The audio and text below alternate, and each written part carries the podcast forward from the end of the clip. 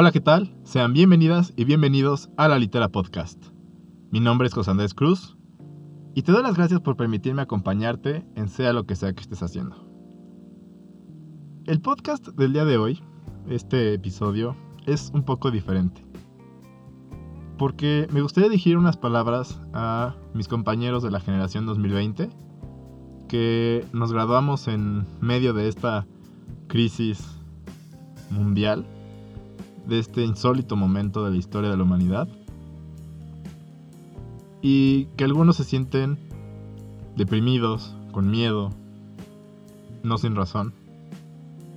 Y he leído en muchos lados cartas y publicaciones que dedican generaciones anteriores a la nuestra a mi generación, la de 2020. Y son palabras que son palabras que te llenan de esperanza, son palabras que te consuelan y que se agradecen mucho.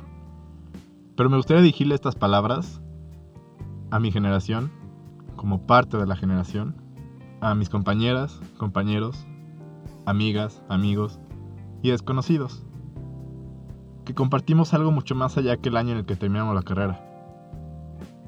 No sé si lo han notado, pero nosotros formamos parte de una generación muy especial más allá del coronavirus. En primer lugar, nacimos todos en la primera década libre de la Guerra Fría. Crecimos en un mundo radicalmente diferente al de nuestros padres. Lo que la infancia para nuestros abuelos se tradujo en juguetes de madera o muñecas de porcelana, y para nuestros padres en los juguetes Lili Ledi, los embajadores de nuestra infancia fueron Mattel, Hasbro, los Rugrats, Hey Arnold, las chicas superpoderosas, las primeras producciones de Pixar, Mario Bros, Master Chief y un sinfín de ejemplos que sé que los hará recordar con una sonrisa. Fuimos una generación con una infancia única e irrepetible. Nosotros crecimos junto con la tecnología. Crecimos prácticamente de la mano con ella. Pasamos de ver nuestras primeras películas en VHS y guardar nuestros primeros trabajos de la primaria en disquetes, a disfrutar de la experiencia y comodidad del DVD y las memorias USB en nuestros últimos años de infancia, para experimentar otro adelanto enorme con las películas en streaming y nuestros trabajos en la nube. Somos quizá la única generación que le tocó experimentar avances tecnológicos en tiempo récord, de una forma tan natural que no alcanzamos a percibirlo, porque esos avances se dieron a la par de nuestro crecimiento. En menos de 15 años pasamos de escuchar música en CD o iPod a escucharla vía streaming con nuestros AirPods. El significado de la palabra Messenger cambió por completo para nosotros, pasando de los zumbidos de Windows Live Messenger en la primaria a los mensajes de Facebook Messenger que rara vez solemos responder hoy en día. Por eso no es casual que hayamos adoptado a la tecnología como la bandera nuestra, como ese algo que dominamos y disfrutamos. Pero no solo nos gustó usar la tecnología para entretenernos o para trabajar, también lo usamos para ayudar. En el caso muy particular de los que vivimos en Ciudad de México, aprendimos muy rápido a usar la tecnología para ayudar a las labores de rescate y donar para las víctimas del 19 de septiembre de 2017. Y sé que como ese, debe haber más ejemplos de nuestra generación en el mundo usando la tecnología para ayudar en emergencias por huracanes, incendios y demás desastres naturales. Pero los cambios no solo nos llegaron en lo tecnológico, y es que el mundo en particular ha cambiado mucho en lo que llevamos de vida. Nacimos en la próspera década de los noventas. Nos tocó empezar nuestro crecimiento en un mundo que estaba en la guerra contra el terror del presidente Bush, provocada por los atentados a las Torres Gemelas. Y se creía que el mundo no podía ser más peligroso y hostil. Nos tocó ver la llegada del primer presidente afroamericano de los Estados Unidos y justo después de eso, enfrentar nuestra primera emergencia sanitaria por la influenza AH1N1, justo en la transición de la primaria a la secundaria. Como mexicanos, nos tocaron los festejos del Bicentenario y vimos llegar a la Selección Nacional de Fútbol al primer lugar del podio olímpico. Vivimos la década más democrática del México moderno, ya que tuvimos tres presidentes de diferentes partidos entre el 2010 y el 2019. Algo históricamente insólito. Ahora, hablando de nuestra carrera universitaria, no podía ser diferente. nos tocó empezar nuestros estudios universitarios en un mundo conquistado por Pokémon Go y Snapchat. Vivimos la victoria electoral de Donald Trump, quien abiertamente nos había declarado su odio hacia nosotros como mexicanos, y tuvimos incertidumbre por lo que iba a ocurrir y los inevitables cambios que venían. Como lo mencioné, nos tocó un terremoto en Ciudad de México, exactamente el mismo día que el de 1985. Nos tocó ver edificios caídos, nos tocó organizarnos y ayudar. Tuvimos que tomar clases en línea, en lo que las autoridades revisaban todas y cada una de nuestras escuelas hasta anunciar que eran seguras para regresar a estudiar.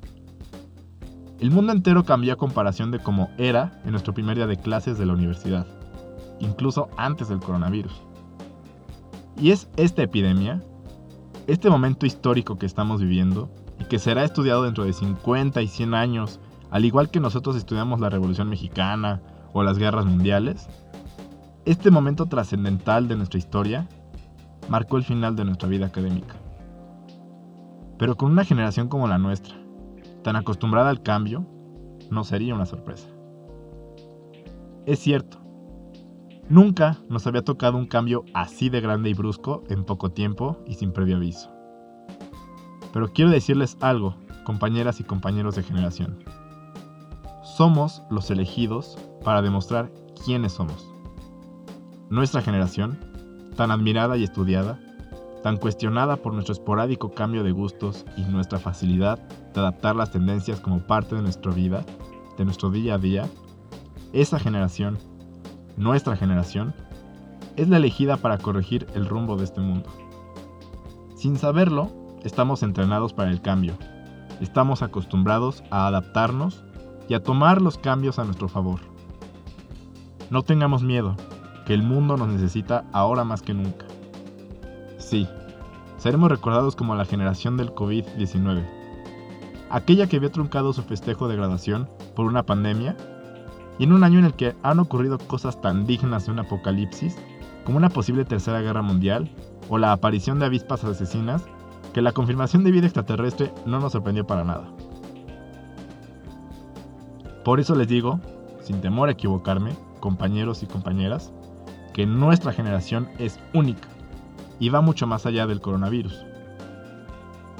Llegarán muchos más cambios después de esto, pero crecimos dejando que los cambios nos moldearan. Sí, fue nuestro uso nato de la tecnología lo que nos permitió terminar la carrera, pero también esto nos enseñó la importancia de la convivencia humana, del lugar que tienen nuestros seres queridos y que un millón de likes nunca superarán el abrazo de mamá y papá las fiestas con los amigos y el desmadre que se puede echar estando en la universidad de manera presencial. Ahora nos toca celebrar así, enfrente de una computadora. Llegará el momento de volvernos a abrazar, de vernos y no aguantar las ganas de llorar y gritar. Y llegará el momento de arreglar esto que vivimos de la mejor manera que sabemos, con esa creatividad y hambre de rapidez que otras generaciones nos admiran. Compañeras, compañeros, no estamos solas ni solos. Lograremos vencer este reto, el más grande de nuestras vidas hasta ahora, porque no somos una generación cualquiera. Por más que otros digan que desde nuestra llegada al mundo estábamos condenados al fracaso por nuestro propio ego. Créanme, generación como la nuestra no la hay ni la habrá jamás.